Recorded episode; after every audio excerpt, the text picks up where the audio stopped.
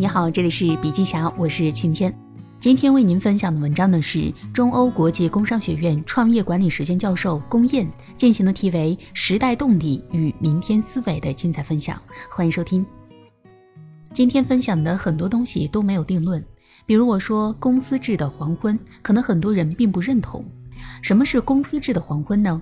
公司制的基础架构产生于工业革命时期，但是在政治制度、经济制度以及底层技术已经发生深刻变化的今天，公司制的底层逻辑几乎没有变化。现在整个时代的经济制度、政治制度和底层技术都发生了深刻革命，但是公司制本身没有任何变化，还在原来的基础上打补丁。那么公司制的底层逻辑是什么呢？两大底层逻辑是合约与激励。首先，通过合约把利益相关方粘在一起，合约界定了彼此的责任、权利和义务。如果在博弈中出现冲突，要用什么规则来解决？如果合约解决不了利益相关方之间的博弈，那就让激励机制作为补充和对冲。可是，无论是在合约层面还是在激励机制层面，现代公司制都遇到了瓶颈。那么为什么会有瓶颈的出现呢？那是因为任何创业者和设计者都会有认知隧道，也就是如果把认识比作通道，这个通道是有口径的。我们以为自己认知的是整个世界，但是我们看到的只是我们自己对这个世界的演绎和重构。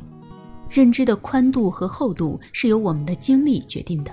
比如说，学法学的人可能很难创业。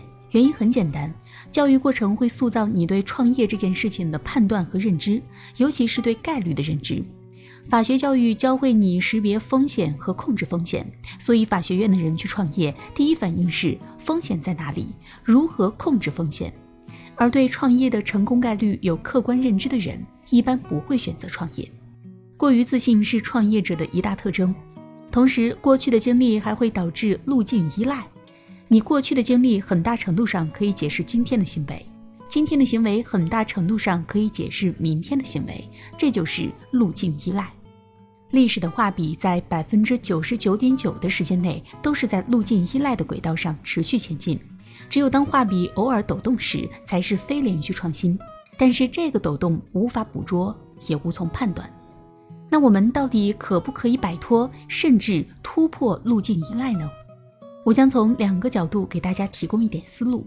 第一个角度是外向视角，所有的成功离不开一个外向视角，也就是时代动力。第二个角度是内向视角，所有企业的成功也离不开一个内向的动力，那就是创始人本身，你的团队，你的明天思维，也就是站在未来的视角去思考当前面临的竞争格局。在这里呢，我特别强调两个概念。一个是抽象思维能力，另一个是概念化未来的能力。站在未来视角，能够对今天的竞争格局有概念化和抽象化的能力，在今天这是一种非常特殊和稀缺的能力。在技术本身已经商品化的时代，技术不再成为壁垒，真正的壁垒是概念化和抽象化的能力。只要你能够想出来的，从技术角度基本都可以实现。从二战到现在，我们经历了三个不同的发展阶段，背后是两次定价权的转移。第一个阶段是上世纪五十到七十年代，背后的核心逻辑是制造为王，整个产业链里制造商占据了话语权。第二个阶段是上世纪八十到九十年代，背后的核心逻辑是渠道为王，当供给逐渐增加，从供不应求到供需平衡。话语权不可逆转地从制造商转移到了渠道手里。第三个阶段是两千年之后，新的逻辑是用户为王。原来有句话叫做“买的不如卖的精”，反映的就是买方和卖方之间天然的信息不对称。但是随着互联网的到来，信息鸿沟被最大限度的填平，定价权的天平逐渐从卖方不可逆转地转移到了买方手中。用户为王的公司站在了舞台中心。基于这样的时代背景，我有四个推论。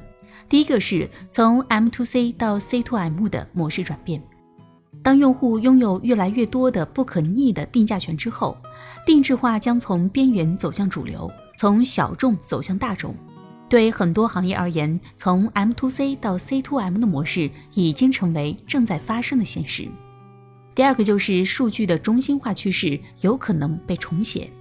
无论是 BAT 还是大的数据聚合商，典型的经营模式是把大家的数据做聚合、清洗、打包、变现。这个逻辑的前提是数据中心化。当用户拥有了越来越多的权利之后，用户会要求我的数据我做主。欧洲正在推出 GDPR，也就是通用数据保护条例，就是对数据自主权的全新定义。在欧洲做数据生意，从监管角度来看，将会非常的艰难。从数据中心化到数据自主权的趋势，从脸书的 Library 计划中也可以看到端倪。你可以用我的数据，但是你要付出相应的代价。脸书的世界里，代价就是 Library，是对数据提供交易和补偿的机制，一个 token，一个权益。第三个就是三边博弈的边界会模糊。在股东、用户、员工之间的三边博弈中，随着用户话语权的增加，用户将会侵蚀股东和员工的边界，用户将有可能变成虚拟股东或者是虚拟员工。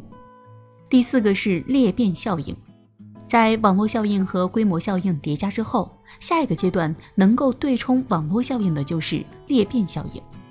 当用户、股东、员工之间的边界被打破之后，单个用户有可能像裂变反应一样，迸发出巨大的能量，对冲传统意义上的大公司所有的能量。这时候，用户、股东、员工之间的三边博弈将变成三位一体。好了，今天的内容分享就到这里，感谢收听，我们明天见。